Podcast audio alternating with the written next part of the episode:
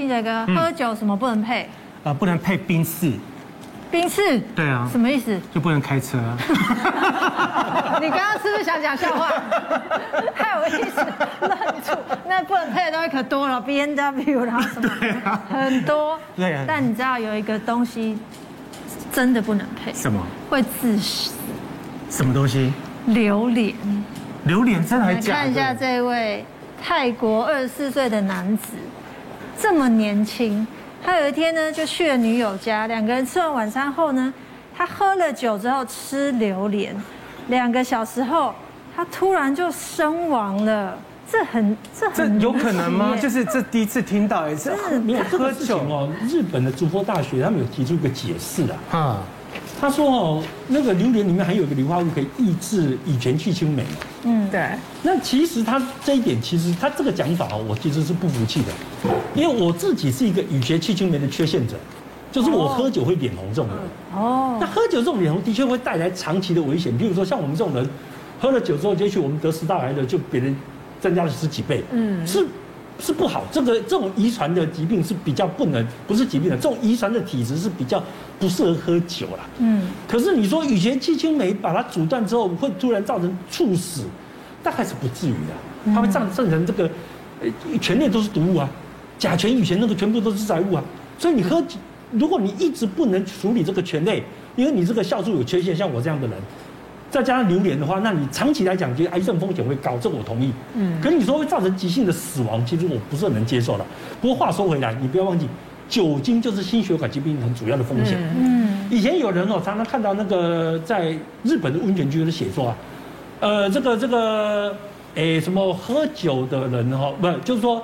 哎，血压高啊，等等，他写了一堆人哦，嗯，不能进温泉温泉，嗯啊，对。其实后来研究发现了，其实去温泉的人哦，不是想象中那么危险啊。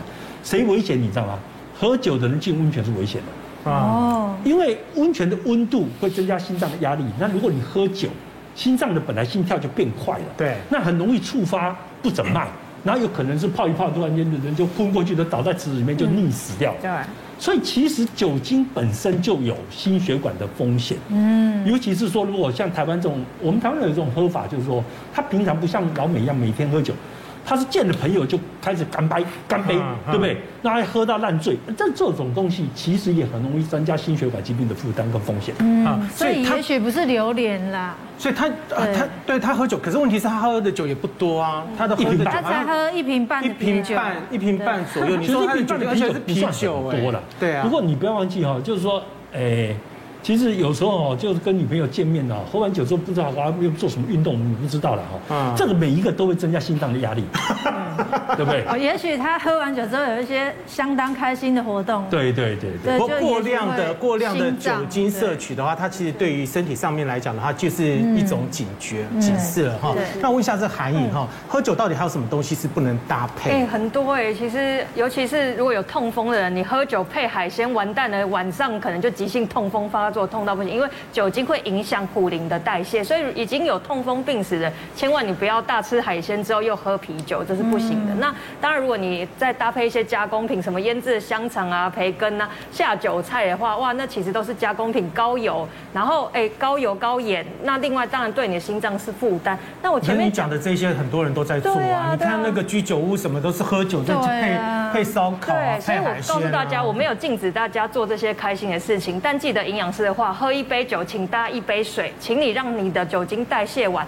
然后你点小菜的时候，你要点那些小菜没关系，你记得点一个泡菜啊，点一点杏鲍菇啊，有一点蔬菜或者有点毛豆，这些都可以避免过多那种加工品。有啊，大家很多酒店喝威士忌就是配配水啊，对，一杯酒一杯一杯这样子。所以记得一定要有水去帮你代谢，这样会相对健康，避免这种憾事。就是如果你硬要喝酒，你。尽量要搭配一些蔬菜啦，然后水要多喝，对啊，比较不会有心血管的疾病。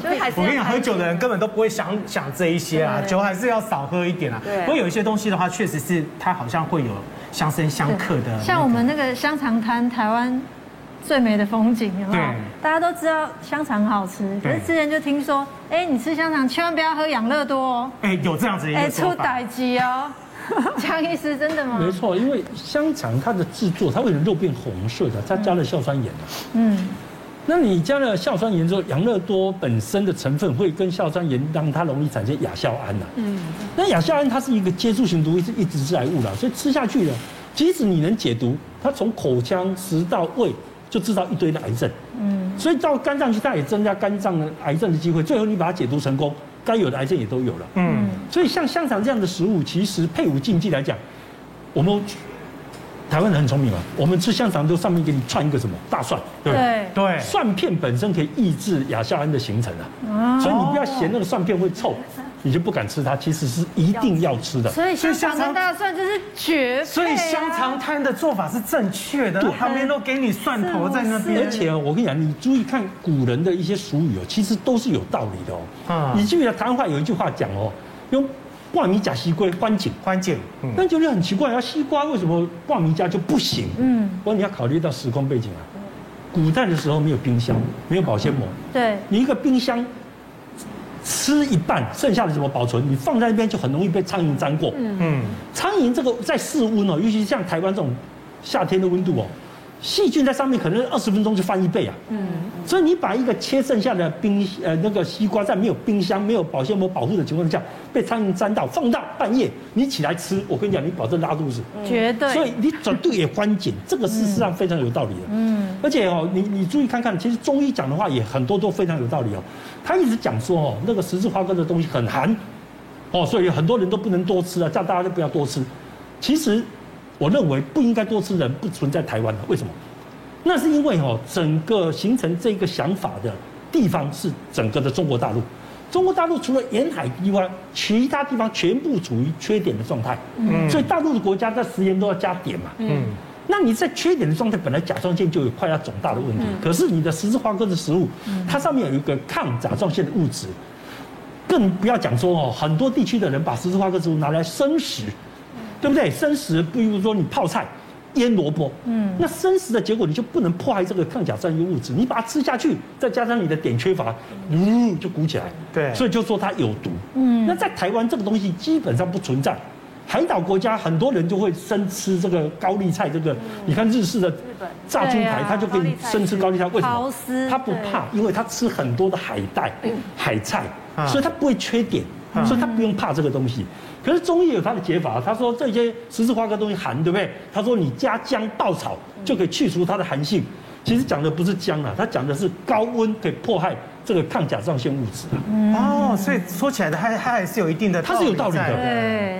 所以古人说话是真的要听。那谭老师，你那十字花科的东西应该常吃，对不对？对，但是我们我不吃生食啊，我已经吃熟食啊。所以我们就像这个江医师讲的，就破坏掉了嘛。嗯，对。那其实呢，我大概常被问到的就是菠菜可不可以跟豆腐一起煮？哈，其实为什么会这种说法呢？因为菠菜是属于高草酸的食物啦。那其实你可以这样子做，就是你在煮菠菜豆腐的时候，先把这个菠菜烫过一下。次，那草酸会溶于水，那你再跟豆腐一起煮，其实也没有关系。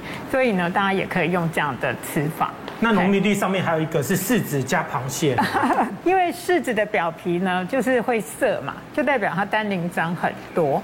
那它如果跟蛋白质结合呢，其实会阻碍营养素的吸收之外，也会让你消化不好嘛。好，但是其实基本上我们吃柿子都削皮啦，而且连柿饼吼也是削过皮的。但是我倒是觉得螃蟹吼就是一定要煮熟，尤其是毛蟹，哈，就是因为古人的都是看到的都是毛蟹，毛那毛蟹常。常就是，如果你没有煮熟的话，其实是很危险的，所以一定要记得要煮熟它。你看那农民农民地里面啊，跟螃蟹有关的真的有够多的。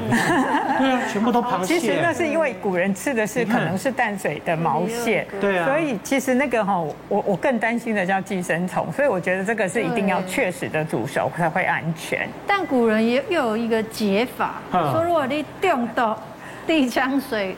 赶快来处理一下。那你知道什么是地浆水？我不知道。然后你知道地浆水还有一个，我刚刚看到什么？鸡屎白。对对对，鸡屎白可以解了哈。然后还有人乳。人人乳啊。对，人乳，你看。人乳。人乳。其实那个地浆水哦，是把那个土地挖到三尺的时候，然后把水倒下去，然后把它搅一搅，让它混了之后，然后再沉淀之后取的水叫做地浆水。那其实有点像卤水啦。其实就是就是不大。你知道你知道那个以前那个做豆腐的时候，那个点水就会用这种方式。然后像鸡屎白，它是的确是从鸡大便里面取白色的部分，然后经过晒干之后，然后再小火焙炒，再加酒。其实这个都是什么作用呢？就是催吐。但是现代哈。不要催吐。现在的人，我们以前都会说啊，如果说你吃了什么，赶快催吐，对不对？其实不是哦，哈，因为不要催吐。有时候呢，你如果二就是可能会造成二次的问题，哈，比如说你喝到强酸产碱，你还催吐，哇，那可能更大的问题发生。然后再来呢，你催吐的过程中可能会呛到呼吸道，那可能会发生这个呼吸的窘迫的问题。所以现在哈，如果中毒不是赶快抽不赶快催吐，不要。好，以前还会告诉你说，赶快烤两片那个什么吐司烤的焦黑吃进去，其实那个都没有效。这里有说法。哎，对，你都不要这样做，赶快送医院，然后带着你误食的东西到医院，让医师来判断。所以不要催吐，尤其小孩子更不要催吐。你看你刚刚画这么多，对，我都帮你画三个，全部都螃蟹，都是螃蟹，而且还很多都是海鲜。是，所以可见以前当时的那个保鲜的记录可能没有那么的好。对啊，我想螃蟹哦会被。上面写的九个哦，有一个原因就是因为像毛蟹哦，它那个毛你仔细去看哦，它上面充满了魏氏肺吸虫的蛋。那肺吸虫吃了之后，它在体内会孵出来，你知道吗？它跑到肺部来，跑到肺部你就开始会咳血，甚至严重的会死亡。嗯，那古时候人家处理螃蟹哦，它也没有这个无菌的概念，所以螃蟹在厨房处理的时候，那个蟹的毛上面的。寄生虫的蛋会污染整个厨房脏板，嗯，所以变成说很容易造成食物中毒等等的问题。再加上古时候人还做螃蟹有一个很奇怪的吃法，现在人比较不敢这样做，醉蟹。哦，他认为用酒去泡，上海人好喜欢吃醉蟹。我用酒黄酒去泡，可是你不要忘记黄酒酒精浓度多少？它不是七十八哎，嗯，所以它实际上是没办法泡死那个后壳的寄生虫的蛋的壁。嗯，所以你泡不死它，你吃下去怎么样？